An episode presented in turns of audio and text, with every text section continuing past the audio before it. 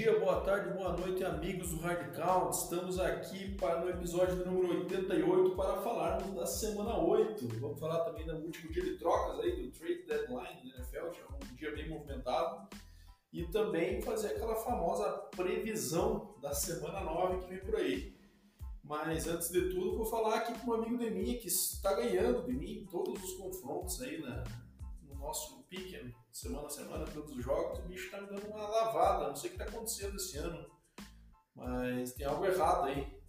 Mas fala aí, Deminha, dá teu salve e já emenda com o nosso famoso quiz do 88. Bora pra cima. Bom dia, boa tarde, boa noite, galera, amigos do Hardcore Podcast. Vocês, né, que nos escutam aí há mais tempo, já devem saber que o que está acontecendo é o que sempre acontece quando a gente dá palpite, né? Eu sempre acerto e o Bado, apesar de ser uma enciclopédia, sempre acaba errando. É, afinal, sigam lá minhas dicas também com o pessoal do Girl Power NFL, né? Dicas de fantasy, que toda semana eu divulgo lá uma listinha e usualmente os caras estão indo bem para para fazer a minha satisfação. Então, já que o Bado pediu, vamos começar aí com o nosso quiz de número 88 e eu escolhi aqui, Bado, um jogador é, wide receiver e que já ganhou o Super Bowl e está no Pro Football Hall of Fame. Quem você acha que é esse jogador? Deminha, eu imaginava que você ia duas vertentes aí, cara. O Tony Gonzalez, devido à posição que você jogou, ou então num dos três é, na sequência de 88 do Dallas Cowboys, né? Que é uma camisa tradicionalíssima que foi vestida por Drew Pearson, por Michael Irvin, por Dez Bryant e agora por CeeDee Lamb. Então o Cowboys tem essa, essa tradição aí de botar o seu principal receiver sempre com a camisa de número 88, menos na época do Terrell Owens, né, que usava a 81. Nesse caso, pela dica que você deu, 88 que já ganhou o Super Bowl, eu vou de nosso querido Playmaker, Michael Irving, que ganhou o Super Bowl pelo Dallas na década de 90. É, meu palpite é esse aí, minha. Bom, então no final do programa eu volto com mais dicas para ver se você acertou e também não esqueça que ele é Hall of Fame, né? Acredito que nesse ponto você também deve estar correto, mas bora para cima que tem muito o que falar, né, Bado? É isso aí. Bom, antes de começar os jogos, vamos passar aí pela dar uma repassada no trade deadline, né? Tem as trocas que aconteceram no último dia da janela de trocas da NFL deste ano. É, e aí, cara, a gente só vai fazer um combinado aqui, a gente não vai ficar passando o detalhe, detalhe certinho das, de cada uma das picks que foram envolvidas nas trocas e tudo mais, e sim o jogador e qual time ele saiu, qual time ele foi, porque senão a gente vai acabar tomando muito tempo aqui do episódio falando os detalhes de cada uma das operações aí, porque teve é, mais de 10 trocas aí nessa janela que foi bem movimentada nesse ano com alguns jogadores bem importantes na né, Fala aí. Bom, a gente separou os 12 maiores, maiores trocas aí desse deadline, de acordo com alguns analistas, e vamos falar rapidinho delas aqui. A primeira que eu vou citar foi o linebacker Bradley Chubb, do Denver Broncos, indo para o Dolphins. Essa eu sei de cabeça, porque acompanha, já, já que é meu time, né? Foi uma primeira rodada do, do ano que vem, daí foi mais uma quarta rodada também, se não me engano, do ano que vem, por uma quinta do ano de 2024, mais o Bradley Chubb, então uma troca boa para o Broncos que tá com vários edges aí no seu elenco é, comparecendo nos jogos, né, visto que a defesa é uma das mais fortes da liga, então ele não vai fazer tanta falta e já ia entrar num, no último ano de contrato, que daí certamente teria que levar o, o ganho salarial dele, ele é um cara que também é questionável com relação a lesões, então o nosso querido George Payton acabou fazendo um grande negócio.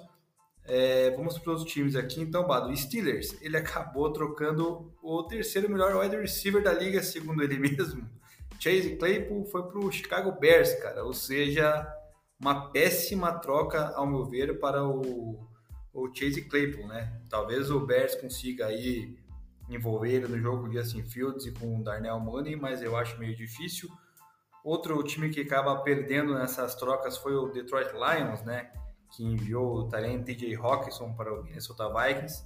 Vikings que é um contender da NFC, visto a campanha que vem tendo aí, tá com seis vitórias e uma derrota, se não me falha a memória agora. O Atlanta Falcons, cara, fez um outro ótimo negócio envolvendo o wide receiver Calvin Ridley, né, que está suspenso essa temporada enviou ele para o Jaguars, também recebeu boas escolhas, se não me engano, nessa troca. É, o Miami Dolphins enviou para o Broncos né, o Chase Edmonds, esqueci, esqueci de mencionar essa também, além do, das piques que o Broncos adquiriu, adquiriu o Chase Edmonds, que é um, um running back muito bom no jogo aéreo, né? Ele acaba recebendo vários passes, então ele pode vir a complementar muito aí agora que o Broncos está sem o Javonte Williams, então pode se envolver mais num jogo aí que se mostrou um pouco melhor no último final de semana, a gente fala depois disso. 49ers acabou enviando o running back Jeff Wilson para o Dolphins, daí o Dolphins, como perdeu Chase Edmonds, adquiriu Jeff Wilson. O Colts enviou seu running back número 2, né, que é o Nahin Hines, para o Bills. Bills que estava cotado aí para ir atrás do Camara, acabou não conseguindo, saiu com o Nahin Hines. É, e o Bills, em contrapartida, encaminhou o Zach Moss, né, que não estava sendo muito utilizado para o Colts. Então, uma troca aí é, que também não é tão interessante para nos dois lados, já que os dois running backs são bem meia boca. O Jets enviou o line é, Jacob Martin para o Broncos, né, ele que vai primeiramente ingressar o practice squad do time.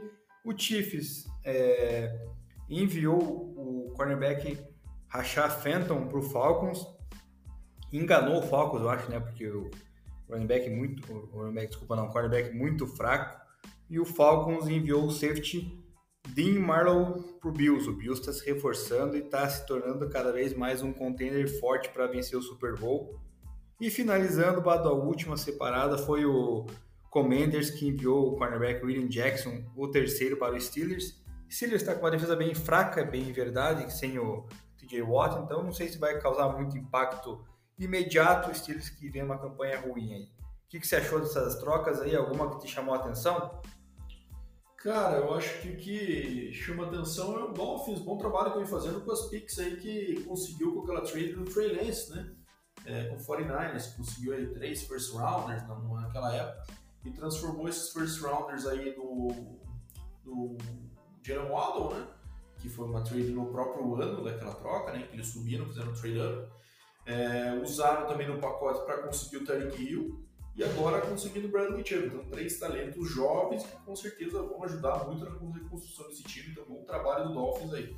Esquisitíssimo o TJ Hawkinson dentro da divisão mesmo pro Vikings, né? Do, do Lions pro, pro Vikings, mas o Lions também longe de ser um contender na divisão, né? Então acabou pegando o valor aí que se tinha por esse, por esse jogador que foi selecionado alto no draft na época. Então acaba que até o momento aqui foi pelo Lions, pelo menos considerado um bust esse swap aí de, running backs que o Colts fez com o Bills, né? É, passando na Hines, o Bill aparentemente queria um cara que fosse mais envolvido no jogo aéreo que eles tinham, né? Mais um third down back, que a gente chama ali. Eles estavam buscando o McCaffrey, primeiro de tudo, né? Foi cogitado. Camara, que tem, os dois têm essa característica de participar muito do jogo aéreo, né? É, mas acabou se contentando aí com o Nahin Hines, lógico, nível muito abaixo desses dois outros que eu mencionei. Mas é, pelo menos atenda essa necessidade aí do, do third down back para o Bills. E o Zach Moss também não deu certo, né? Vinha perdendo bastante espaço para o Devin Singletary e também para o James Cook, né? Nesse ano, que, que também estava o calor que estava tá ganhando bastante carries aí agora. E os demais, acho que mais complementos aí. Ah, e o curioso também é a questão do Calvin Ridley, né? Que foi suspenso por conta de ter apostado na vitória do Falcons contra o Jaguars e agora vai defender o Jaguars na liga, né? Então, um caso curioso aí também que, que acabou envolvendo esse último tiro de trocas. Mas é isso aí, sem mais delongas. É, vamos começar para as partidas aqui, Demi. Então, começamos na quinta-feira. O pesadelo do Tom Brady não parece não ter fim, né? É, perdendo em casa para o Baltimore Ravens por 27 a 22. É, o Tampa Bay que até começou um pouco melhor, fazendo um TD no primeiro quarto, né? É, mas depois voltou a ser aquele sofrimento, aquele ataque sem andar. E o, e o, Ravens, como a gente sempre fala, né? com aquele joguinho pragmático, o Lamar conseguindo os third downs importantes ali, geralmente com, pé, com as pernas, e apesar das muitas contusões, né? inclusive do Mark Andrews, que é o principal, principal alvo do Lamar aí, é, conseguiu essa vitória até com, com, certa tranquilidade, bem mais tranquilidade do que o placar demonstra aí, na minha opinião. Então, é, tá difícil acreditar no Bucks, né, cara? A única coisa que nos faz acreditar é porque a divisão também é muito fraca, né? Então a gente tá vendo o Falcons liderando essa divisão aí, mas, cara, eu, sinceramente, apesar dos pesares, não consigo ver o Bucks ainda não ganhando essa divisão, apesar do baixíssimo nível que tá jogando agora. é possível que eles não vão conseguir fazer um ajuste a ponto de retomar os caminhos aí. Mas, Deminha, acho que o jogo também, é, que se for pro Bucks ter uma reação, acho que não seria contra um time forte como o Ravens, né? Que não é fortíssimo, mas é um time bem, bem competitivo e que imagino eu que vai estar nos playoffs com certeza, ou ganhando aí a, a AFC North, ou então, ou então via Wild Card. Mas pelo cenário atual, acho que resultado normal, né, Deminha? É, na verdade eu não considero normal porque, na minha opinião, ali o Buccaneers tem um time um pouco melhor no, no, no geral, né? Apesar de não estar demonstrando isso, apesar de Tom Brady estar numa má fase, né, absurda, mas o Bucks tem mais peças de no jogo aéreo, o próprio jogo terrestre com o Fournette, a defesa também de nomes mais é, de qualidade, assim como o, o Dion de Devin White e o. Caramba, qual é o nome do outro linebacker? O número 54. Rapaz, Lavonta David. E, e acabou não, não produzindo, né? Não conseguiu parar aí o, o Lamar Jackson, que fez um jogo até ok, né? Conseguiu não cometer seus erros é, usuais de interceptações, então essa foi o diferencial para para a vitória do, do, do, Baltimore Ravens, na minha, na minha visão. O Buccaneers, quando tentou é, correr atrás do placar, já era muito tarde. Então, eu ainda acredito que o Cincinnati Bengals vai vencer a divisão e talvez o Ravens consiga a vaga apenas no wildcard, mas é, é uma, uma FC que agora tá meio esquisita, cara. Tá, tá meio desbalanceada, ao meu ver. E na NFC South, o Falcons, cara, liderando é uma coisa que a gente pode falar mais tarde depois disso é algo impressionante. É isso aí. Bom, cara, é, eu não sei muito bem sobre o Bengals, porque agora sem o Jamar Chase aí machucado, a gente viu que foi contra o Browns. Deve falar aí na, na sequência, mas. Mas, cara, é, a gente vai, a gente vai destroçar depois um pouco na sequência de jogo do, do Bengals aí, mas, cara, a gente viu que foi, caiu muito o nível, né? Mas depois entramos no Bengals. Cara, eu ouvi uma. Antes da gente entrar no próximo jogo, eu ouvi uma teoria interessante eh, essa semana. Por que, que os ataques que eram tão potentes agora estão tendo dificuldades? E aí existe uma teoria de que a gente está chegando num ponto do, do jogo em que os, os linhas defensivos estão se tornando muito atléticos para a competição com as linhas ofensivas. Achei interessante porque isso acaba estourando uns QBs mais antigos, em teoria, que tem menos mobilidade, né? E a gente sempre fala que hoje os QBs top da liga, gente vê aí Josh Allen, Mahomes, né, que são os principais, é, tem mobilidade, né? Os caras conseguem escapar e se mover dentro do pocket, converter o third down ali numa, com, com as pernas. Já Tom Brady Aaron Rodgers nessa fase da carreira já tem menos isso, né? Então eu acho que pode ser algo interessante que a gente pode estar vendo aí nesse momento de, de turning point da, desse nível do jogo que pode estar afetando o Tom Brady, é, o Russell Wilson que também não está correndo muito, né? Apesar de ter tido um jogo bem mais nessa semana aí. É, então pode estar sofrendo também com essa, essa mudança aí de fato, né? Quando a gente vê fisicamente os linhas ofensivas são muito mais atléticos do que é, mesmo os tackles, né? De uma linha ofensiva. Então, quem sabe a gente vai ver para frente uma mudança no perfil linhas ofensivas mais no perfil Tyron Smith ali, aquele cara menos gordão e mais bombadão, né? É, pra gente ver se, se isso muda para o jogo ficar cada vez mais atlético. Mas enfim, sem mais delongas, vamos para o próximo jogo, mesmo, vamos para Londres. E aí eu deixo toda a palavra para você, para falar do seu time que finalmente venceu, né? Então a gente aí está falando do nosso querido Denver Broncos que venceu o Jacksonville Jaguars em Londres por 21 a 17 num jogo, obviamente, nada fácil, né? Cheio de idas e vindas aí. O Jaguars teve uma chance no final ali, acabou indo uma interceptação, mas o Broncos naquela velha toada, né? Defesa muito forte. É... E vamos ver se esse ataque agora começa a engrenar.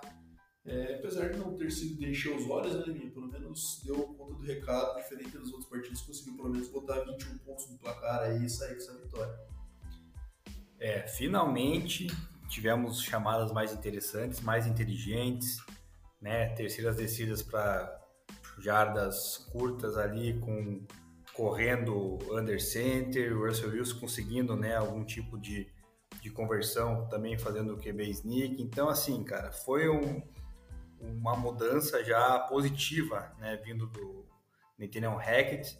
É, apesar do Russell Wilson ter falhado na primeira interceptação bem no começo do jogo, né, tentou achar o Curtis Sutton, que é o supostamente o homem de segurança dele, e lançou muito mal, mas depois ele deu a volta por cima na partida, conseguiu conduzir bem as campanhas, inclusive uma de 98 jardas, né, um drive maravilhoso, onde ele achou várias vezes o Tyrene Greg Dulcich, que pelo visto foi mais um acerto aí do, do George Payton no draft, né, visto que o, o Albert O já perdeu a posição faz tempo, sumiu da, da rotação, é, Russell Wilson conseguiu encontrar Jerry Judy também, que estava reclamando bastante, o próprio KJ Henry pegou uma bola longa, Melvin Gordon e Latavius Murray conseguiram dividir bem as corridas, ambos marcaram touchdowns, né, ali chegando na, na goal line, coisa que o Denver pecou no, nas primeiras 4, 5 rodadas da liga. Então, assim, cara, foi uma vitória que iria indicar o rumo que o time iria tomar na, na, na competição esse ano, né? Muito se falou antes da, da partida que se fosse ter, é, derrotado, o Hackett poderia cair, poderia trocar Bradley Chubb, Jerry Duty, é, KJ Hamler e, e companhia aí para tentar fazer um rebuild, mas não, o time mostrou que se for bem treinado, se chamarem as jogadas da maneira que deve aí, o time consegue produzir e colocar pontos no placar, porque a defesa, cara, é algo fora de série. Teve apenas um erro na partida, que foi a, o touchdown longo do Travis Etienne, né? que o Karim Jackson foi bloqueado facilmente, inclusive, achei muito ruim o Karim Jackson nessa jogada. É, o Justin Simmons apareceu depois de ter cometido duas faltas, faltas que são problemas né, com, com o Broncos ainda. Eu acho que precisa ser cobrado mais do, dos atletas, porque não pode um time cometer tanta falta assim, né? E de negativo, Bado, nessa partida foi a linha ofensiva que, mais uma vez, cara, deixando a peneira vazar ali, cara, o Russell Wilson foi sacado três vezes e algumas ele teve tipo dois segundos para tentar fazer alguma coisa, quando viu já tinha três caras em cima. Então a linha ofensiva precisa melhorar um pouquinho para ver se dá confiança para o time tentar buscar uma vaga no wildcard, já que ganhar a divisão vai ser difícil, mas ainda dá para torcida sonhar, né? Agora vamos ver como é que vai ser essa chegada do Chase Edmonds. Acredito que pode ser bem envolvido nessas jogadas de terceiro down aí que você citou também, né? Já que ele é um cara que, que recebe muito bem, né? Faz essa esse jogo aéreo. Então, é, a expectativa agora é, após a semana de bye que teremos nessa, o time tentar voltar mais encaixado, mais bem treinado, para tentar ter, um rumo aí de vitórias e tentar conseguir essa vaguinha aí no wild card. É isso aí, vamos ver se esse Broncos engrena agora. Bom, vamos para o próximo jogo, Deminha, aqui acabou ficando marcado para mim aqui pelo erro bizarro do, do DJ Moore, né? tá falando de um jogo bastante disputado aí, o Carolina nessa pegada forte que, que conseguiu aí desde, a, desde que o técnico interino assumiu no lugar do, do, nosso querido Matt Rule, né? Então, sempre esqueço o nome dele, do técnico novo do, do Panthers, que é o ex-coordenador defensivo Steve Wilkes, que era o ex-coordenador defensivo na época que foi pro Super Bowl, depois assumiu o Cardinals e agora está aí novamente como coordenador defensivo e, e assumindo como head coach temporário. É, elevou muito o nível do Panthers nas últimas semanas, né? E o Panthers fez um jogo igual para igual com o Falcons e teve a oportunidade de vitória no final. Mas aí o nosso amigo DJ Moore é, foi do céu ao inferno em, em um movimento. O PJ Walker, coitado, fez um baita de um passe de mais de 60 jardas, faltando 12 segundos, sem timeouts, para colocar o Panthers à frente, né? Então igualou o placar é, em 34 a 34 e só restava o XP, o famoso extra point, para virar o placar e daí o Falcons teria que cometer um milagre de conseguir em 12 segundos avançar para bater o field goal. Só que acontece, na comemoração do TD, o DJ Moore tirou o capacete. Isso fez com que eles tomassem uma conduta desportiva e recuasse 15 jardas para bater o extra point. Então o extra point que antes seria de 32 jardas, né, como é o padrão, acabou se tornando 33, perdão, acabou se tornando um extra point de 47 jardas. Não me engano, isso, né? 48 jardas. Então, um chute, obviamente, do nível muito mais difícil. O que aconteceu? Nosso amigo Kicker errou. Foi para a prorrogação e o Falcons conseguiu vencer com o field goal depois de algumas trocas de posse ali. É, DJ Moore com uma cara de bunda na, no banco de reserva, né? Enquanto tomava o tomou a falta e errou o chute e acabou é, prejudicando muito seu time com problema aí de erro, um erro mental, né, de mim. Então, não sei se assistiu essa partida, né, mas é, para mim acabou ficando marcado por isso. O jogo bem movimentado, com a cara alta, os ataques rendendo bem. E jogo emocionante que acabou tendo essa mancha no final e pro lado do Carolina por conta do vacilo do DJ Moore. É, mais uma vez o, o Falcons, né, toma a rédea da partida, faz um, uma diferença, uma gordurinha e quase entrega no final, né? Sendo o Falcons de sempre, para alegria do nosso ouvinte, Dr. Alexandre Roginski, é, e ganhando com o Mariota, cometendo turnovers, é, enfim, cara, ganhando aos trancos e barrancos no Carolina Panthers, que é um dos piores times da liga, se não o pior, né?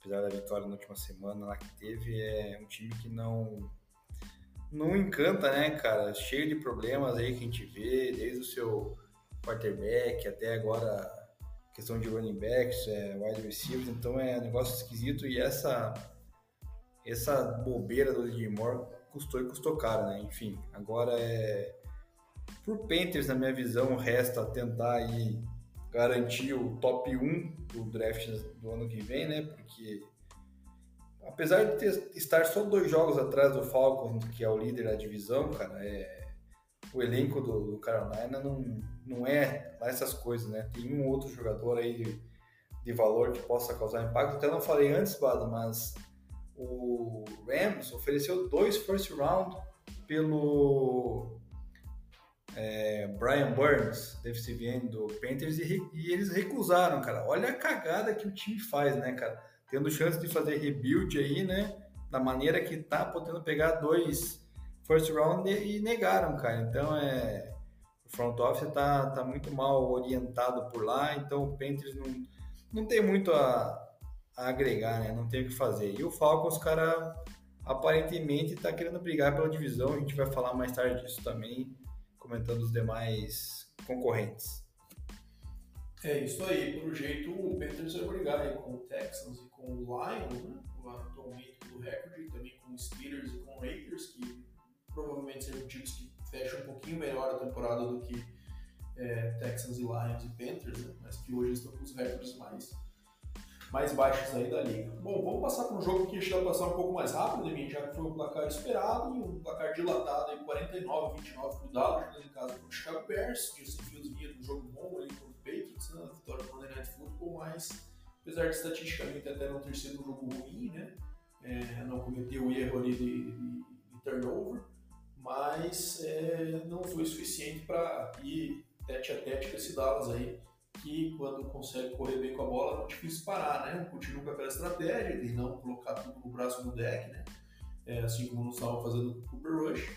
Isso vem funcionando aí, o Tony Pollard, né? Na ausência do, do, do Zequinha, correu muito bem, né? Para 131 jardas e 3 TDs. O homem tá brabo mesmo. E, e o Zeke conseguindo, e o deck, aliás, conseguindo fazer bem esse game management aí para conseguir manter o Dallas na briga. Eu ainda acredito que o Dallas brigando essa divisão com o Eagles, né? apesar do Eagles estar invicto ainda. O Dallas está tá 6-2 e o Eagles 7-0, né? então ainda tem jogo isso aí. E mais um erro mental nesse jogo, né, Leminha? Teve um lance capital ali, quando o jogo ainda estava um pouco disputado, em que o, o jogador do Chicago sofreu um fumble e o Justin Fields estava na posição de só fazer aquele tag, né? Só botar a mão no cara no Micah Parsons cair no chão. E ele, obviamente, por um bug mental, certamente ainda reflexo do, da regra do college, né? E quando o jogador encosta o joelho no chão, por mais que não tenha tocado, a jogada acaba. Nesse caso, ele não fez nada, ele pulou o jogador, pulou o Micah Parsons. É, e daí, com isso, ele não foi tocado por ninguém e conseguiu recuperar o fumble e, e retornar para a TD. Então aí poderia ser um, uma jogada que, se evitada, poderia mudar um pouco a história da partida, apesar de muito difícil o Bears conseguir competir com o Dallas, hoje dois times que estão em níveis bem diferentes. Mas a gente fala do erro do DJ Moore, Justin Fields também acabou cometendo uma falha mental nesse jogo. É, Justin Fields agora vai ter uma arma nova aí para os próximos jogos. Vamos ver como é que ele vai é, se encaixar com o Chase Claypool. Ele que tem como alvo favorito um cara que eu sempre falo que eu gosto muito, que é o Darnell Mooney. Vamos ver, acho que talvez vai sobrar mais espaço por Darnell Mooney se o Claypool chamar muita atenção por lá. O Dallas realmente é jogo corrido forte, né? Então tem que aproveitar, tem que fazer isso aí, tentar não forçar tanto com o Prescott. O Prescott teve até uma pique aí nessa partida, né? Então é tentando balancear bem o jogo corrido que é o forte. O Dallas pode tentar incomodar e tentar tirar essa divisão do Eagles ou também do, do Giants que estão na briga, mas eu ainda acredito que não. Acho que o Eagles deva, com essa tabela fácil pela frente, garantir a, a divisão, mas e o Cowboys entrando aí via wild card. Isso aí. Então vamos pro próximo de minha. Detroit Lions perdendo mais uma em casa, dessa vez pro Miami Dolphins. O Lions está 1-6 na temporada, um dos piores times da liga. Eu acho que é o pior, inclusive, recorde nesse momento, já que o Texans tem 1-5-1, né? tem um empate. É, e o Dolphins conseguindo essa vitória aí depois de suar bastante, né? Foi uma, uma derrota que basicamente o Lions conseguiu uma vantagem e isso foi derretendo ao longo do jogo e acabou perdendo, é, tomando a virada aí, faltando 12 segundos no relógio. Então, no último drive, o Miami conseguiu aí é, assumir essa vitória que foi teve a liderança do Lions durante toda a partida. Mais uma vez, se dificuldade times com essa com essa cultura de, de derrota, né, minha? É difícil, né? Isso aí vai é, parece que nenhuma vitória nunca vai ser tranquila ou que eles consigam sustentar com facilidade isso vem acontecendo. Eu não sei não, Deminha, apesar de todo as boas vibrações que, que o Dan Campbell tem trazido para Detroit e, e, o hard count desse ano foi algo que deu um up aí na, até na torcida, na visibilidade do Detroit como time, cara, os caras estão batalhando, estão lutando e tal. Mas, cara, não dá, né? É, eu acho que mais um ano assim, em que compete, compete, compete, perde, perde, perde, acho que não tem como manter um trabalho andando aí por muito tempo. Então temos esse, essa situação mais uma vez acontecendo em Detroit e o Miami, cara, destaque acho que o absoluto foi o Tarek Hill, né? O Tarek Hill já está com 981 jardas, com oito jogos na temporada. É, então, assim, tá, pra, tá um pace para bater os recordes aí da liga, né? Pode ser que, que se mantiver esse ritmo aí consiga quebrar. Quem será que vai ser o cara que vai quebrar as 2 mil jardas com receiver pela primeira vez na história? Do jeito que tá, acho possível. Vamos ver se é possível manter essa, esse ritmo. E o Tua tá numa fase espetacular, né? É, é, assim, até o, o Brasa, né, minha que tava, essa semana a gente tava conversando, o Brasa, que já fez parte do nosso podcast aqui, perguntou, pô, o Tua pelo jeito é bom mesmo. Eu falei, cara, é esquisito, né? Porque se olha estatisticamente, sim, se olha ele jogando é estranho. Então, acaba que gera esse tipo de, de desconforto, assim, né? Mas, cara, acho que é indiscutível o sucesso que ele vem tendo esse ano, uma vez saudável está é, conseguindo levar o Dolphins, ao meu ver, bem acima do que eu esperava com um comando técnico novo, ataque novo e tal, e, mas de fato está sabendo usar muito bem essas peças e essa, esses talentos que tem aí com o Tarek Hill, Jalen Waddle e, e, o jogo corrido também que tem funcionado aí com, com várias peças sendo utilizadas. É, cara, o Tua é aquele negócio que eu falo, né? A maneira que ele lança a bola, a impressão que nunca vai chegar, né, cara? É um movimento meio esquisito mas ele tá on fire ali com o Tarek Hill, né? Então o Tarek Hill tem total chance de quebrar esse recorde se nós não zicarmos ele, né, Bada? Porque vai que se machuca aí, né? Tomara que não, cara. Vamos torcer pro Tarek Hill aí render, ele que afirmou no começo da temporada que o Tua era muito mais preciso do que Patrick Mahomes, e pelo visto tá certo o homem ali, pelo menos com ele tá funcionando a coisa. E do lado do Detroit Lions, cara, é uma pena, cara, é uma tristeza ver o Lions 1-6, cara. Um time que teve a oportunidade de ganhar vários jogos, apesar de, de não ter vencido, merecia pela questão do time ser guerreiro, mas, cara, parece que tá com uma zica eterna, né, cara? Acho que. Não sei, cara, desde que eles saíram do Ford Field, eu não sei se teve algum algum ano que foi glorioso por lá, cara. Não lembro exatamente quando foi que o Ford Field foi. Não, Ford Field não, não é o Pontiac Silverdome, né? Isso, Pontiac Silverdome, perdão, cara. É que era o estádio que inclusive o Brasil jogou na Copa do Mundo em 94, né?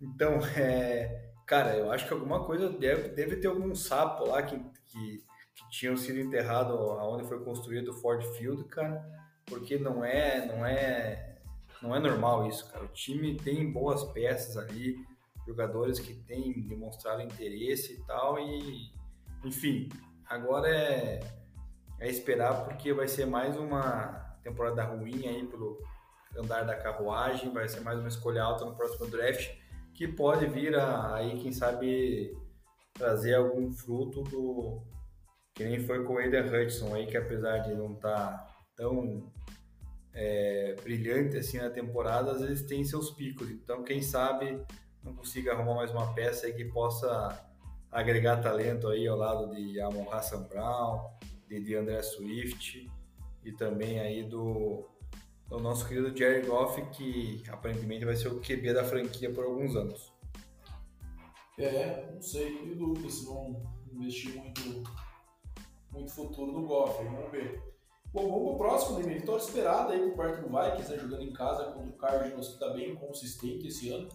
Então o Vikings assumindo de vez a liderança dessa divisão e, disparando né, na frente do segundo colocado, que hoje é o, o deixa eu ver se é do Packers. Ainda é o Packers com 3-5, mas junto do Bears, né? Então já tá com quatro jogos de diferença aí pro, pro Packers na liderança. Eu acho que tô, tô chegando cada vez mais difícil, até pelo nível de jogo que vem apresentando o Packers. É, mas o Vikings é, dominou esse jogo inteiro, né? Então pegou a liderança ali no primeiro quarto com 7 a 3 e depois nunca, nunca, nunca esteve atrás no placar. O Arizona sempre jogando catch-up aí nessa partida. Isso fez com que o Kyler fizesse cometesse alguns erros, né? Acabou aí com duas picks é, e mais um fumble que, que ele que não perdeu, né? Mas, cara, Cardinals cada vez mais estranho é, esse jogo aí botou a bola na mão do Kyler, que teve o dobro de passes em relação a corridas chamadas. A Deandre Hopkins vem respondendo, né, desde o seu retorno, dois jogos bons, mas, é, cara, mais uma produção de, de, de, de, desespero do que algo muito consistente. Né? Então acho que foi uma vitória também bem esperada e sem muita surpresa nesse ponto. O Vargas aí bem consistente, ele dá o Nicole fazendo um bom trabalho, cuidando bem da bola, alimentando o Justin Jefferson, então todas as peças aí que são os os destaques do Vikings sendo envolvidos da forma como se espera e isso vem funcionando legal aí.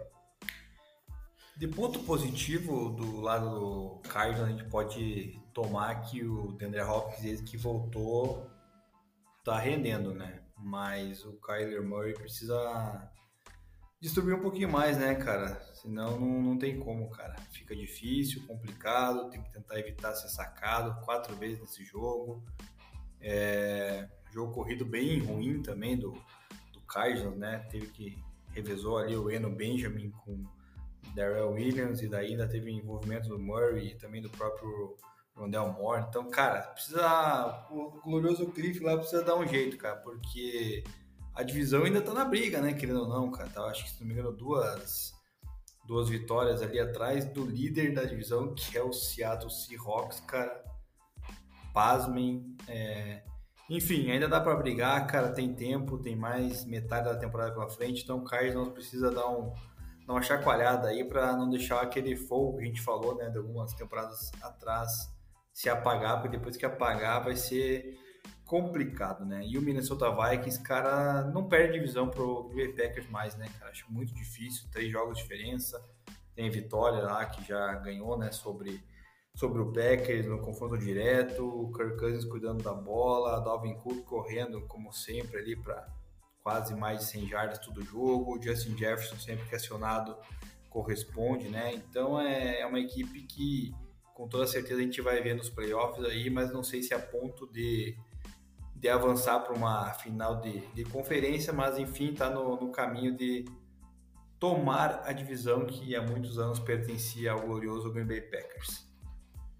Isso aí. Bora falar agora do jogo que absolutamente ninguém liga, que foi a vitória do New Orleans Saints por 24 a 0 sobre os, Angeles, os Las Vegas Raiders, perdão. É, jogo abominável do Raiders ofensivamente, né? Com Derek Carson lançando para 101 jardas. E aí a gente vê no jogo que o Josh Jacobs parece o melhor running back da história do mundo e os caras dão 10 carries porque ele partido no jogo que eles não fizeram nenhum ponto.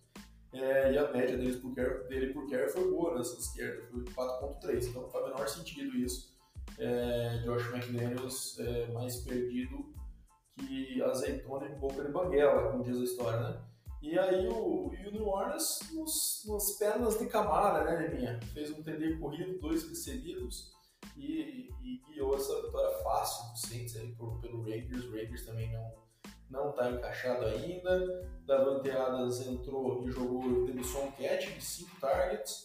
Eu sei que ele estava avaliado, não sei se significa que ele saiu um pouco antes do jogo acabar, ou até no começo.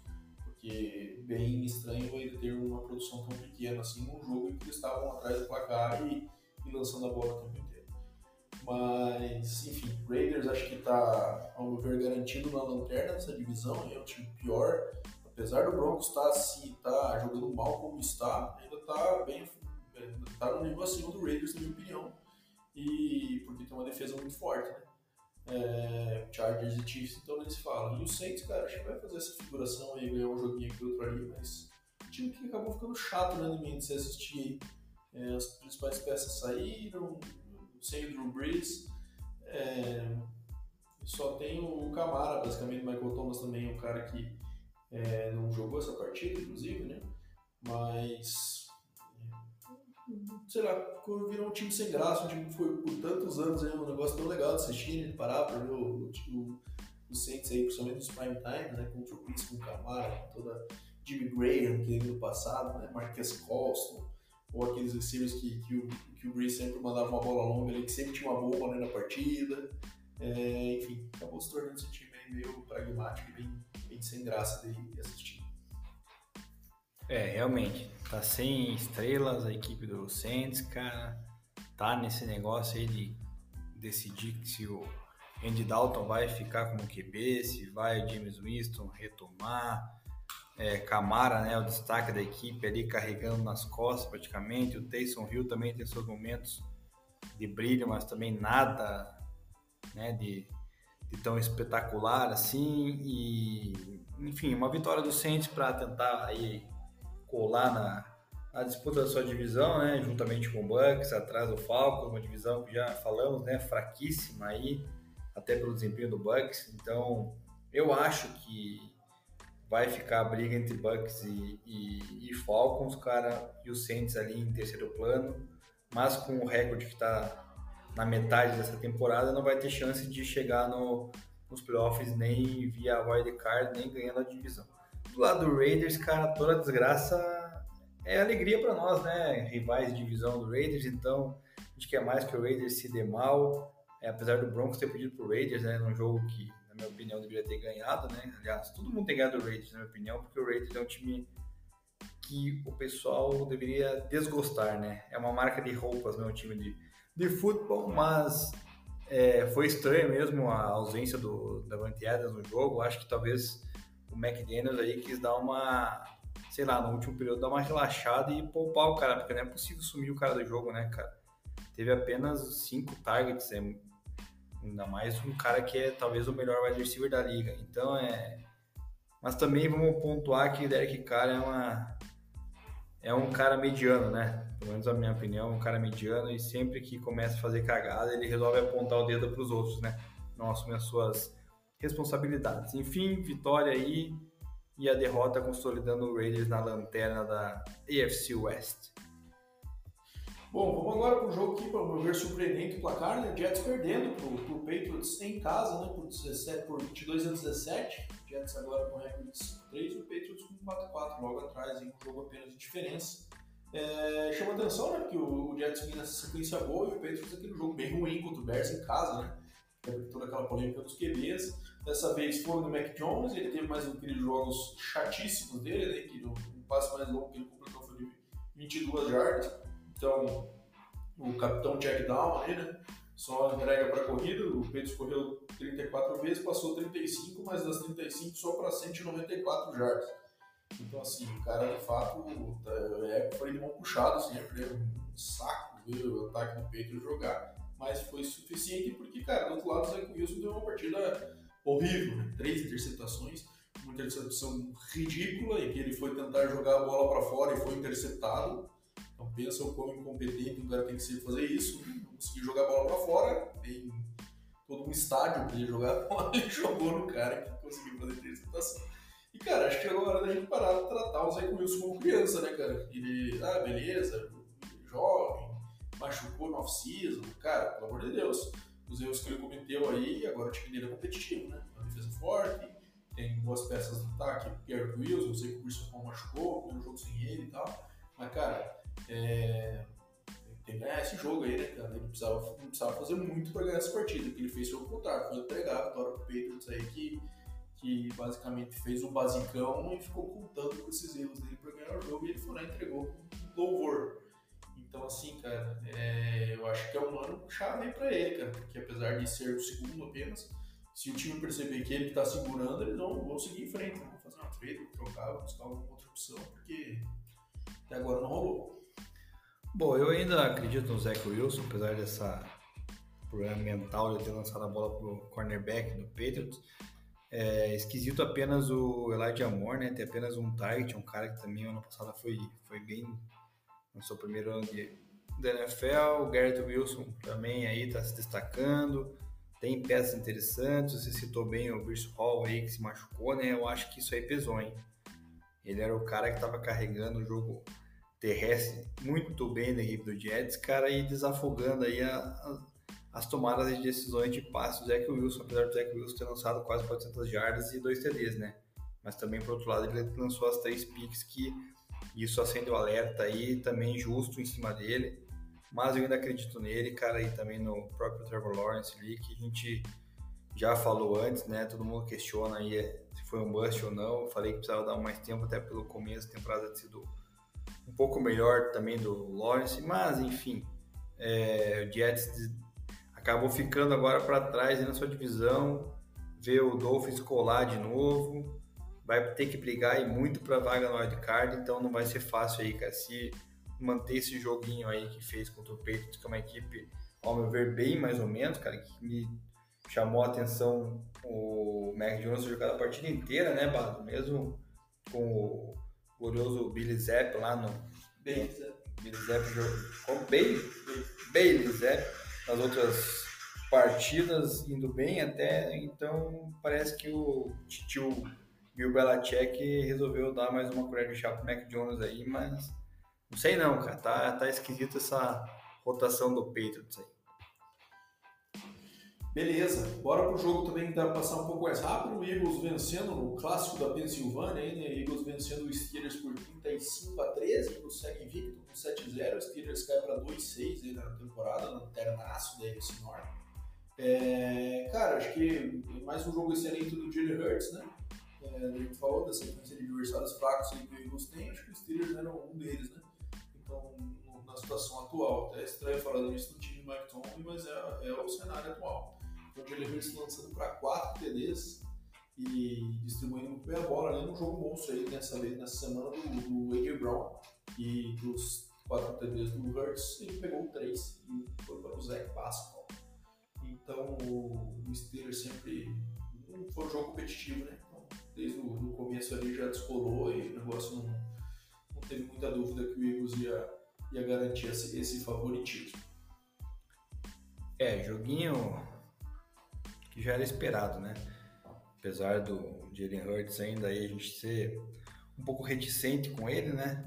Mas também, né, vem cuidando bem da bola, vem distribuindo e parece que encontrou seu receiver número 1, um, né? AJ Brown, apesar de Devon Smith lá ter jogado com ele no college, tudo mais, é, ele tem a preferência do AJ Brown que não tá, não tá desapontando. Então, vitória mais do que justa, Steelers, infelizmente, vai ter a primeira temporada negativa sobre o comando do Mike, Mike Tomlin, porque não tem mais salvação, né, cara? Tá bem esquisito, ainda mais sem TJ Watt.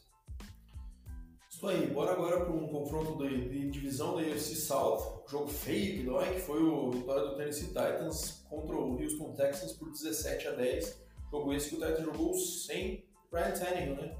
Então jogou com o Malik Willis, o rookie de terceiro round pela primeira vez, no start na NFL. É, ele respondeu muito mal, né? 6 de 10 para 55 jardas, 0 TDs e uma interceptação no jogo que é, faria a NFL dos anos 40 ficar orgulhosa, né? Basicamente foi só corrida por parte do, do Tennessee Titans, mesmo assim o Texas foi incompetente a ponto de perder né, para esse time, porque deu 32 carries por Derrick Henry, que é um monstro, né, tá liderando aí desde 2019, a liga em jardas por jogo e ele respondeu com 219 jardas e 2 TDs o King. Então, assim, é, conseguiu esconder bem o seu QB, que é uma coisa muito difícil de fazer na NFL, o Tennessee Titans, né, com essa, com essa vitória. E o Davis Mills ainda conseguiu trazer o Texas para a vitória. E fica o destaque também para o Brandon Cooks, né, que, que hoje no final da trade deadline acabou demonstrando toda a sua insatisfação no Twitter ao não ter sido trocado. Aparentemente ele havia sido prometido isso e, e não foi entregue a ele. Ele despejou todo o seu ódio para o front office do Texans aí e agora provavelmente vai se tornar um problema no vestiário.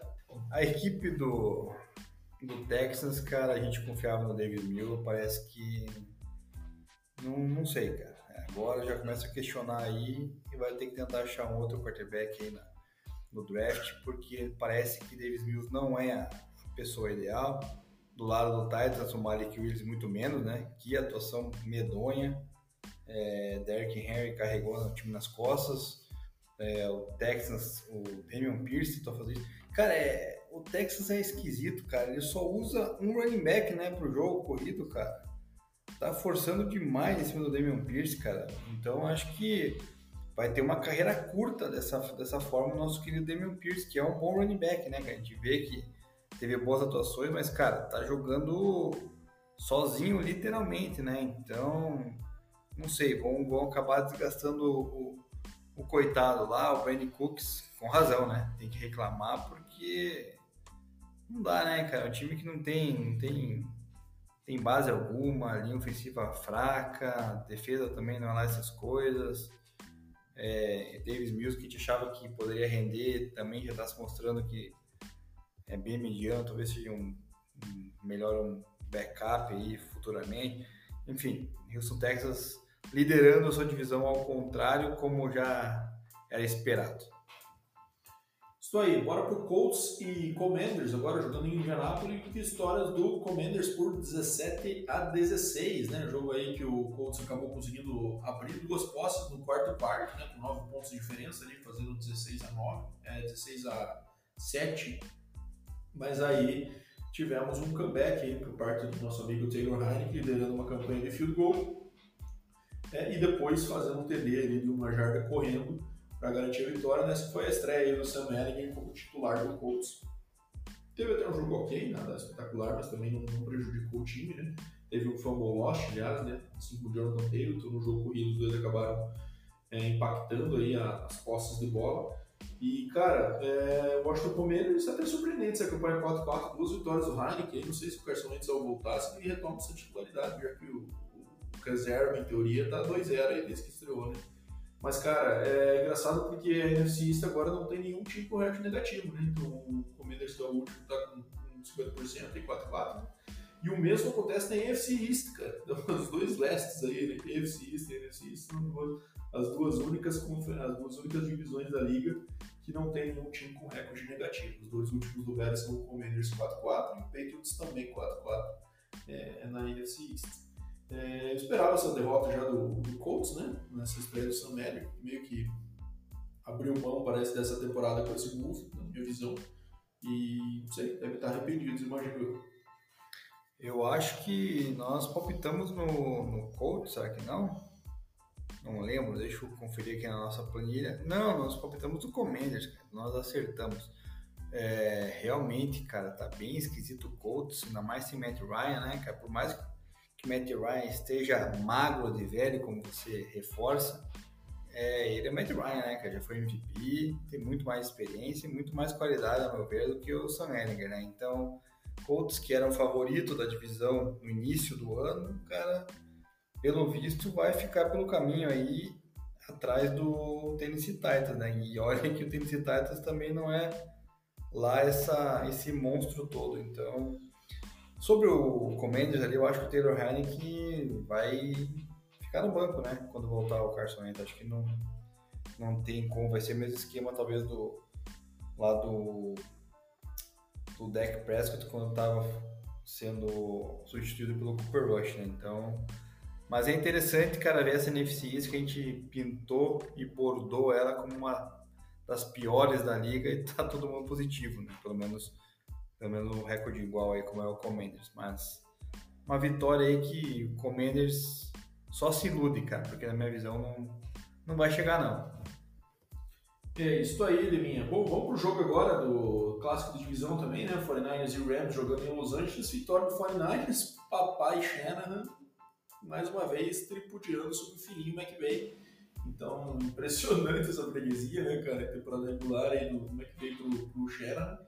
E, cara, é jogaço do Christian McCaffrey, né? Lembrando os dias de Ladanian Thomas, que ele passou, recebeu e correu para um touchdown. Então, o homem chegou com tudo aí em São Francisco. E o Shannon está usando ele como essa arma ofensiva aí que se esperava que ele fosse se transformar. É um cara que, junto com o Debo Samuel, com certeza vai causar muita dor de cabeça para coordenador defensivo por aí, porque pode ser usado de diversas formas, né? E massa ver o McCaffrey de fato sendo relevante aí é, e sendo uma estrela da liga que ele é, né? Agora num time bem competitivo. Pro outro lado, o Rams, né, cara, acho que com os mesmos problemas de sempre que a gente viu até agora, né? Não conseguiu render o jogo aéreo contra proteção, né? É, apesar do, do ter, ter sido sacado só duas vezes, foi o jogo inteiro bastante pressionado. E, e o jogo corrido ali que, que eles trocaram com o Makers, né? Mas não, sem conseguir render também. Tem um problema de ofensivo muito, eu acho que o Rams aí acabando afetando o desempenho desse time, mas é, a gente vai vendo cada vez mais ficando longe dessa. Não sei se até de, da divisão, né? Porque ainda está bastante equilibrada essa divisão. É, haja visto que hoje o Seahawks é o líder, mas mas eu acho que para a gente ver como contender, né? A gente tá falando do atual campeão, né? E não dá para imaginar o Rams repetido esse ano com essas atuações que É, tá bem esquisito esse Rams, cara. Campanha negativa aí na metade da temporada não é algo agradável, né? Então acho que vai ter que trabalhar muito. O nosso querido Sean McVay aí. É, o jogo corrido muito fraco, cara. É, tá bem, bem esquisito mesmo, cara. Só o Cooper Cup desempenhando bem lá. É, recebendo os passes do Matt Stafford, né? Mas tá esquisito, cara. A divisão tá esquisita para eles. 49ers vem mais forte, né? McCaffrey agora. É só tirar a bola da mão do Garoppolo que a coisa começa a fluir lá pros, pros lados do, do 49ers. Que nem você mencionou, vai ter boas peças aí pro jogo corrido, né? Jogo corrido que do outro lado do Rams ali, cara, apareceu um tal de Ronnie Rivers. Nunca tinha ouvido falar desse cara do nada foi o cara que mais carregou a bola no Rams, cara. Ken Akers realmente foi deixado para para escanteio e também não foi trocado, né, Balou? Foi? Não foi, né? Então, negócio esquisito, cara. O Ken Akers que tinha pedido para falar que poderia ser trocado e foi praticamente jogado para as traças lá, enfim. Fortnite na briga aí, acredito que da maneira que tá, o Fortnite possa beliscar aí talvez a, a sua divisão, porque não é possível que em algum momento o Seahawks resolva não perder, cara. Eu ainda acredito que o Seahawks vai, vai começar a perder e logo. É isso aí. E um resultado, vamos ver, surpreendente também, o Giants, né? Que apesar de ser um time que está num bom momento, a gente também imaginava que não ia manter essa. Eu, particularmente, imaginava que não ia manter essa pegada durante todo o ano. Né? Acho que está muito mais surpreendendo positivamente do que mostrando seu time que vai fechar lá com tão poucas derrotas assim no final do ano. Acho que pode brigar assim por playoff, mas ainda tem um caminho pela frente para mostrar para a gente que é isso mesmo, até porque várias das derrotas, das vitórias são times de nível mais fraco. Né? É, e aí perdeu para o Seahawks, né? Seahawks surpreendente nesse ano, a gente considerava os piores times da liga, está com recorde positivo liderando a divisão. É, eu acho que sempre essa, essa dúvida de quanto tempo isso vai durar. E com valores interessantes surgindo, né? O Jimmy Smith aí não que seja um valor novo, mas surpreendendo na forma como vem cuidando da, da bola e tendo um bom quarterback rating. E o quarterback também, o Kenneth Walker, né, apesar de não ter tido uma boa média de jardas nesse, nesse jogo, acabou conseguindo seu TD e ajudando nessa vitória. É, e, o, e o Locke tá liderando também, tinha apesar de trabalhado o problema do hamstring, mas está conseguindo jogar. E as duas últimas semanas foi assim e foi relevante para o time, então é, eu achei surpreendente, mas também não é nada do outro mundo também, né, essa derrota do, do Giants pro Seahawks. Cara, pra mim é coisa de outro mundo sim, cara. Que é isso, cara. O que, que o Seahawks tá fazendo com 5-3, cara? Um time totalmente desmantelado aí, principalmente a OL, depois da saída do Russell Wilson, cara. É, pô, não, não consigo, cara. Perdeu os running backs lá, mas do nada achou esse Kenneth Walker aí no draft que tá rendendo, né? Então, para mim, uma surpresa, uma das maiores surpresas da, da temporada aí, porque esse recorde não condiz com a equipe que tem. Me desculpe os torcedores do Seahawks. E o Giants, cara, é... apareceu a derrota, né, cara? Porque é um time que depende muito do Secon Bark, né? E quando o Secon Bark tá muito marcado, cara, precisa achar é, passes da mão do Daniel Jones. Daí você vê o problema aparecer, né? O Daniel Jones só teve 176 jardas aí, então não conseguiu encontrar receivers, já que perdeu vários aí já machucados, com trocas. Mas ainda o Giants briga aí por essa divisãozinha e pelo wild card, que a gente até falou que é possível que ele entre juntamente com Cowboys e Eagles, os três entrem aí para disputar o, o wild card da NFC, que aparentemente é essa divisão e também aí vindo algum um ou outro lá da NFC West. Beleza, agora bora para os dois prime times, então, começando por Green e Buffalo, então o jogo em Buffalo, uh, favoritismo total do, do, Buffalo Bills e acabou realmente confirmando 27 a 17, o jogo tem uma vantagem bem maior do que o placar final aí acabou representando, né? Bills acabou abrindo 20, é, 24 a 7 no intervalo e o terceiro quarto acabou 27 a 10, então acabou sendo aí um quarto quarto só que pouco desleixado por parte do Josh Allen, acabou lançando duas picks aí no final do jogo. O jogo que estava totalmente sob controle, mas ainda assim sem, sem entrar em uma posse, né, sem trazer um grande risco aí para a partida.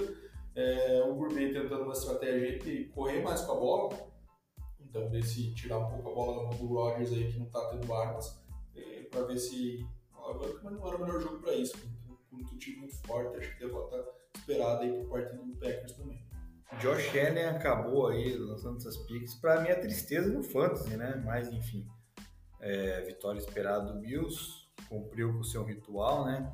6-1, apenas uma, uma derrotinha aí na, na temporada. Cara, é o melhor time, na minha visão, aí da AFC, né? E que vai brigar claramente para vencer né, a AFC. E com defesa forte, se reforçou agora nesse último dia da, da trade deadline. E o Packers, cara, sem armas ofensivas para o nosso querido Aaron Rodgers, parece que vai ficar complicado, né, Bardo? Parece que o Aaron Rodgers. Aí você vê a diferença do Rodgers pro Tom Brady, né?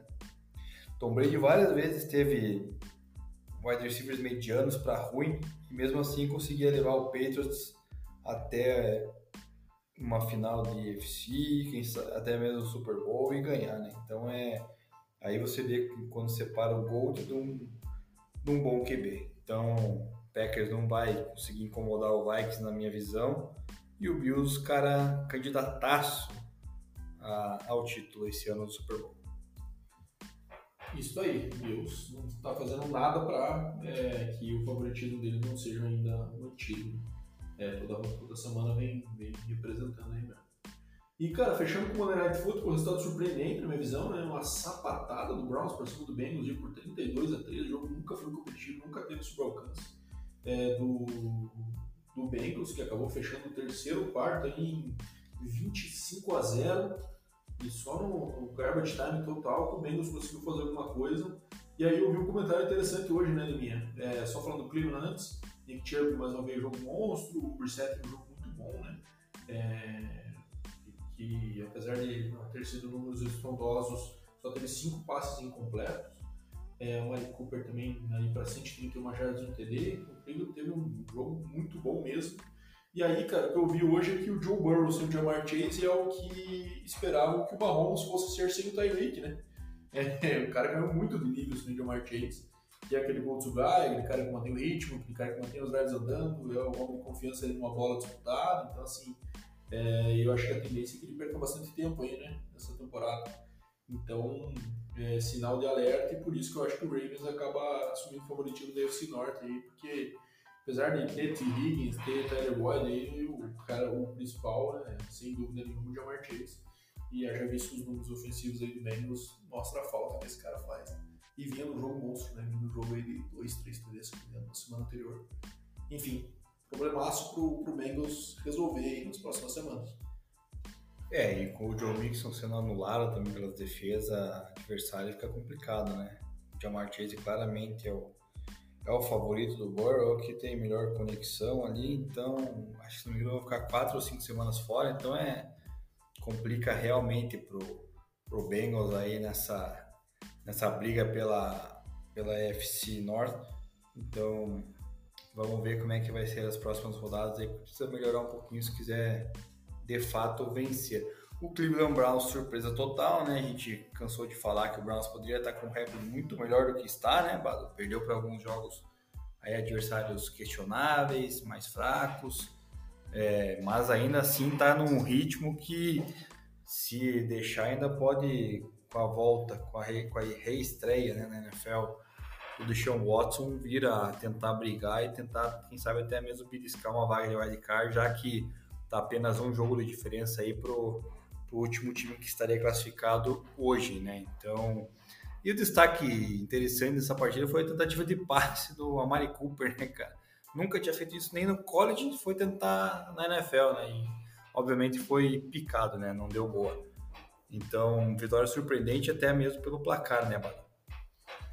É isso aí, meu amigo Leninha. É, cara, fechamos aqui as análises, então eu tô vendo que o Chase vai ficar de 4 a 6 semanas fora, cara. Então, problemaço pro Bengals se virar sem ele nesse período. É, bom, vamos primeiro fazer a semana 9, Leninha, ou então responder as perguntas dos ouvintes? Bom, semana passada a gente fez as... a prévia antes e depois as perguntas. Vamos repetir então, vamos fazer a prévia primeiro. Então bora lá. É... Vamos para o primeiro jogo do Thursday Night Football, Eagles e Texans em Houston. Acho que isso é fácil, né, Deminha? Acho que é Eagles na cabeça. Né? É, não tem o que falar. Texans vai tomar uma sapatada. Isso aí, próximo no, na, já no, no, domingo, Chargers e Falcons em Atlanta. Cara, o jogo eu acho que tem a tendência de ser mais ser equilibrado, né, Deminha?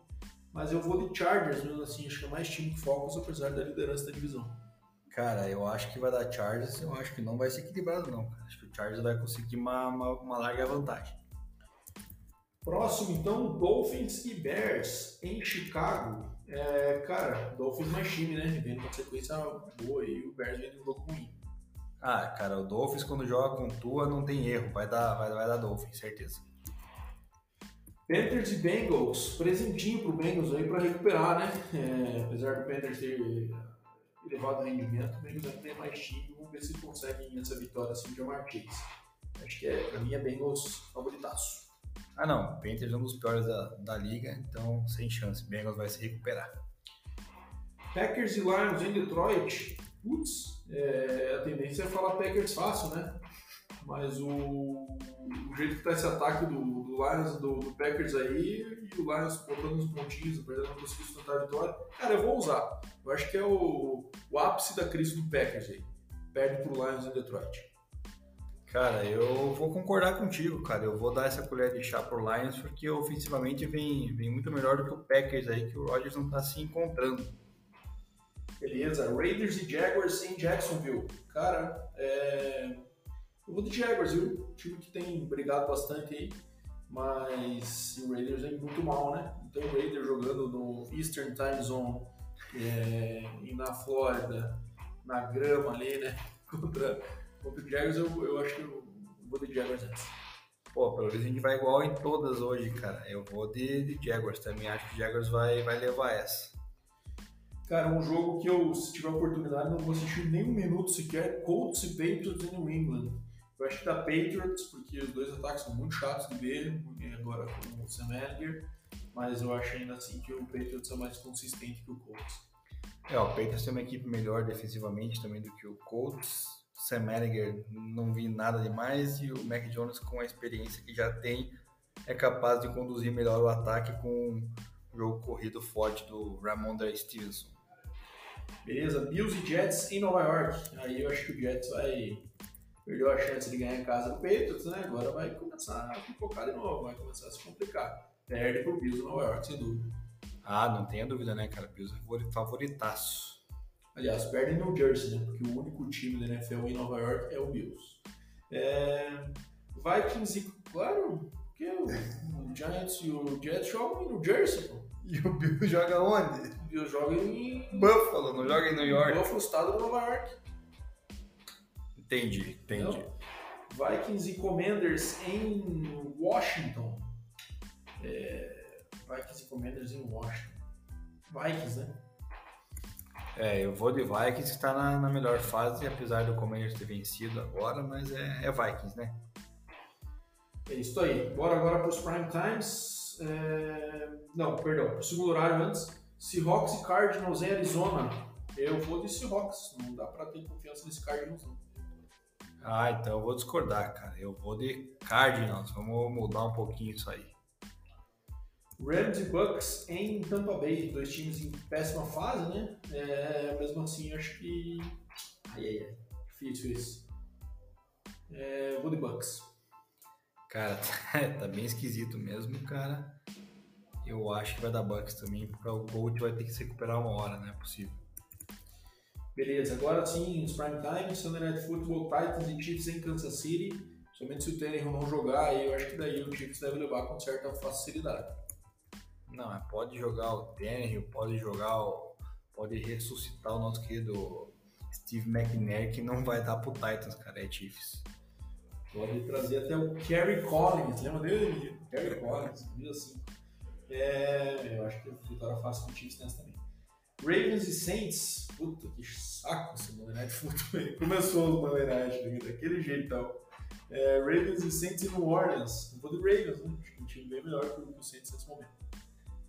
Cara, apesar dos pesares, eu vou de Saints, cara. Acho que eles vão aprontar essa partida jogando em casa. Beleza, então discordamos nessa daí. Bom, bora para as perguntas dos nossos ouvintes aí, Deminha. Quer dar uma lida nelas aí, a gente vai vendo ou quer que eu puxe o quê? Bom, eu puxo aqui, você responde primeiro, como sempre fazemos. Harry Luiz Barros participou semana passada, de novo agora. Bills 16-1, o que você acha? Você acha que tem chance ou vai perder aí no meio do caminho, Bado? Tem chance, eu acho que o único jogo que pode complicar vai ser Bengals em Cincinnati na semana 17. É, vamos ver como é que vai estar o Bengals até lá, o Martins já vai ter voltado, né? Então é um time que, quem sabe, pode complicar para o Bills aí, como complicou no UFC Championship Game no ano passado, né? Acabou tirando a possibilidade do Bills no, Super Bowl. Então, se tem um jogo que eles percam aí pelo que vem pela frente, eu acho que é esse. Tem Minnesota também, que é um jogo que, pelo nível que o Minnesota vai pode ser um jogo mais difícil, mas eu ainda acho que o Bills é bem favorito. É, acho que só Cincinnati mesmo que pode trazer essa dificuldade. Lógico que pode ter uma surpresa, né? A NFL sempre tem essas brincadeirinhas aí com a nossa cara. Sempre tem, e confesso que eu não sei de cabeça aqui a tabela do, do Buffalo Bills, mas você contou bem a questão do Bengals. Talvez o Buffalo Bills aí resolva perder lá no finalzinho, né? Talvez poupar jogador, dependendo de como for o, o final da temporada. Deixa eu até dar uma, uma olhada aqui. É Jets, Vikings, Browns, Lions. É uma tabela bem fácil. É só o Bengals e é só o Bengals de difícil. É realmente. Acho que o 16-1 é bem possível. Pergunta do Gino Santoro, que também já participou com a gente aqui, fazendo parte da nossa equipe, Bado. O que, que nós achamos das trocas que ocorreram hoje?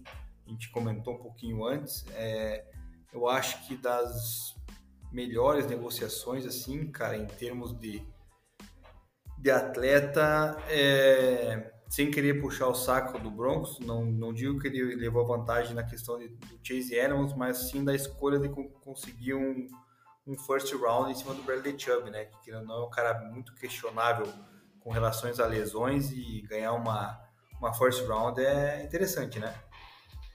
É, acho que a gente até comentou no começo, já não faz sentido a gente voltar e falar uma a uma, mas eu, eu vejo também o Dolphins com uma boa, boa estratégia, tem bons talentos. Eu gosto não só dessa troca de hoje, mas do que o Dolphins vem fazendo aí no, com essas picks que ele vem coletando nos últimos, nos últimos anos. O Bradley Chubb acho que é um talento jovem, tem problema com lesão sim, mas acho que ainda é muito jovem para já descartar como um cara com injury prone. Então, vamos ver, bem, bem ok o trabalho do Dolphins também. Vamos para a última pergunta aí de mim. Última pergunta, nosso querido Alexandre Rodinski, doutor Alexandre. Quais dos times considerados ruins no início da temporada têm mais chance de chegar aos playoffs? Os ruins que ele cita é Falcons, o time que ele torce, inclusive, New York Giants, New York Jets e Seattle Seahawks.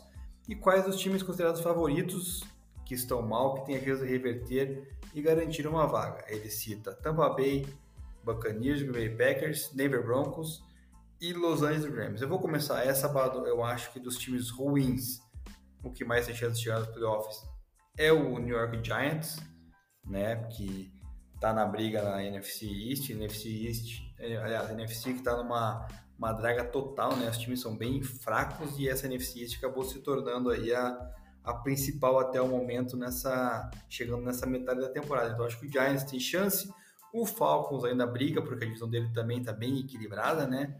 Mas eu acho muito difícil. O Jets, acredito que perdeu o gás aí, não vai conseguir beliscar nenhuma vaguinha no wildcard. O Seahawks, cara, também acho que apesar de no momento estar liderando a sua divisão, ele vai uma hora ou outra de, decair aí e vai ficar de fora.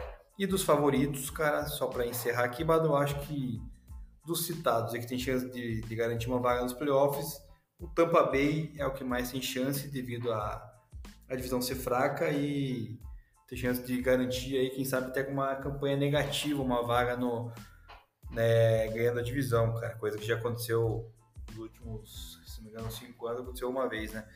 E talvez o Broncos brigar aí, vamos, tudo depende da, da volta depois do bye, brigar também pelo wild card, já que a FC West tem bolo, né, que é o Chiefs. É, cara, eu vou concordar nessa ideia minha. É, eu acho que o Giants está numa divisão mais forte, né? E, e numa conferência mais fraca também, né? Em que pode garantir essa, esse wild card aí, não, não acho que vai levar a divisão, né? mas pode garantir sim. Até porque eu acho que Falcons e Seahawks, que hoje são os líderes, são divisões muito fracas, né? Então, uma vez que eles não ganhem a divisão, acho que dificilmente eles vão ter um recorde aí para classificar para o wild card. Agora são sete, né? E o Jets eu também temo um pouco por essa queda de rendimento aí com a condição do Chris Paul, né? Vinha sendo o principal peça ofensiva do time. E com o Zach Wilson tendo essa inconsistência aí que parece que ele nunca, nunca resolve. E pelo lado dos favoritos, é, também concordo que é o, o Tampa Bay, né? Pelo, pelo fato de ter mais chance de, apesar dos pesares, ganhar essa divisão fraca e os playoffs. O Green Bay, a ver, tá uma crise, acho que não classifica, é, fora da briga pela divisão. Denver eu acho difícil também, porque a gente precisa ver uma evolução grande no ataque. E o Rams está nessa, nessa draga aí, principalmente com a linha ofensiva, não deixa também uma grande perspectiva. É, o Rams, quem sabe, consiga beliscar o wildcard ali se tem, uma, tem um run final aí da temporada que consiga algumas vitórias seguidas. Mas acho que desse todo, o Tampa Bay acho que é mais claramente favorito. Acho que é isso, Aninha. Fechamos as análises, fechamos semana 9 e fechamos as perguntas dos ouvintes. Agora vamos mandar bala nesse quiz e, encerrarmos esse maravilhoso episódio. E fechamos rápido hoje, hein? Hoje é tempo recorde. Não deu uma hora e meia, vai dar um pouquinho menos. Vamos lá. Já citei que o wide receiver, camisa 88, ganhou o Super Bowl e também é parte do Hall of Fame. Ele atuou apenas por um time durante toda a sua carreira na NFL. Tem alguma dica? É, aliás, tem algum palpite? Não, meu palpite é mesmo, né? The Playmaker nunca jogou em outro time que não seja o Dallas Cowboys. Veio da Universidade de Miami, DU, e depois jogou no Dallas a carreira inteira, até onde sei. Hall Famer, Super Bowl, então, meus checks estão todos de pé até agora, Demi. Tá de pé, e agora eu vou te dar mais uma dica. Ele foi first round. Michael Irvin foi first round também?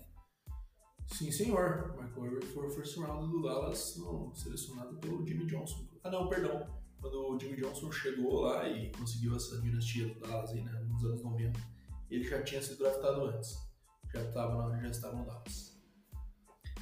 E ele já atuou ao lado de um dos caras considerado GOATs na posição de quarterback? Uh, não, porque eu acho que ele jogou com o Troy Aikman, né? Troy Aikman, Vernon, pra mim, é um cara considerado GOAT.